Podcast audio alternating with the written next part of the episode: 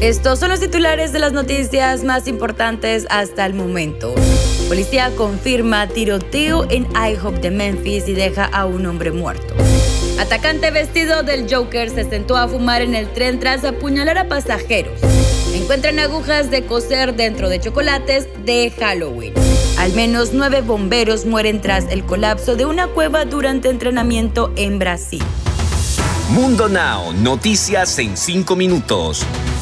Inmigración, dinero, política, entretenimiento y todo lo que necesitas para amanecer bien informado. Hola, ¿qué tal amigos? Bienvenidos a Mundo Now. Les saluda Camila Daza junto a Daniela Tejeda. Comenzamos. Un atacante vestido del Joker, famoso villano de la saga de Batman, desató el pánico en un tren de Tokio, apuñalando a varios pasajeros y luego se sentó a fumar en uno de los asientos como si nada hubiera ocurrido. El Departamento de Bomberos de Tokio precisó que 17 pasajeros resultaron heridos, incluidos 3 de gravedad, pero no todos fueron apuñalados y muchos tenían heridas menores. El agresor, hasta ahora identificado como un hombre de 24 años, fue arrestado en el lugar. Un niño de Ohio encontró una aguja de coser clavada dentro de una barra de chocolate de Kit Kat que recibió este domingo mientras hacía un recorrido de dulce o truco alrededor de su urbanización. Así lo informó la División de Policía de Fostoria. Un hospital de la ciudad de Fostoria llamado Promedica Fostoria Community Hospital ofreció este lunes exámenes de rayos X gratuitos para que los padres que sospechen que sus hijos pudieron haber consumido algún chocolate con un posible objeto metálico puedan descartar. La policía confirma que un tiroteo ocurrido en un restaurante IHOP en Memphis, Tennessee, dejó a un hombre muerto.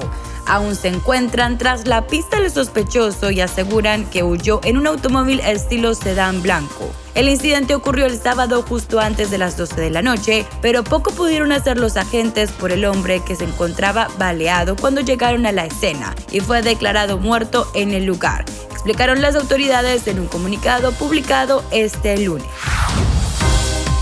Los miembros de un equipo de rescate que practicaba técnicas en una cueva de Brasil quedaron atrapados en un derrumbe el domingo. Nueve murieron y uno fue hospitalizado con heridas leves, dijo el Departamento de Bomberos de Sao Paulo. 28 personas participaban en el entrenamiento cuando se derrumbó parte de la cueva Duas Bocas, atrapando a 16 de ellas, dijo el Departamento de Bomberos. La cueva está cerca de la ciudad Altinópolis, ubicada a unas 200 millas al norte de la ciudad de Sao Paulo. Y espero ya te hayas preparado para enterarte de lo más nuevo en el mundo del entretenimiento.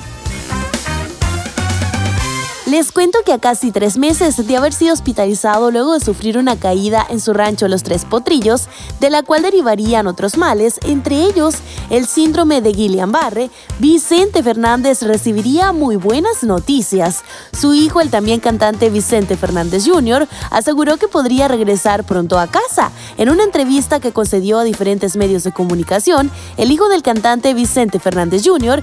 dijo, esperemos que todo vaya caminando como va y si creemos que va a ser pronto, salió de terapia intensiva y sigue el tratamiento, pero ya estamos muy felices, toda la familia.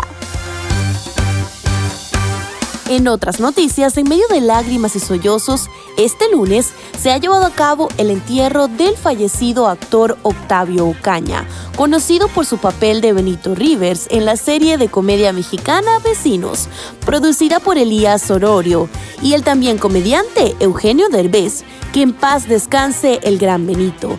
Parte de la ceremonia fue transmitida por diversos canales de televisión, gracias a la autorización de sus familiares, quienes así lo decidieron para que el público también se pudiera despedir de él. Deportes.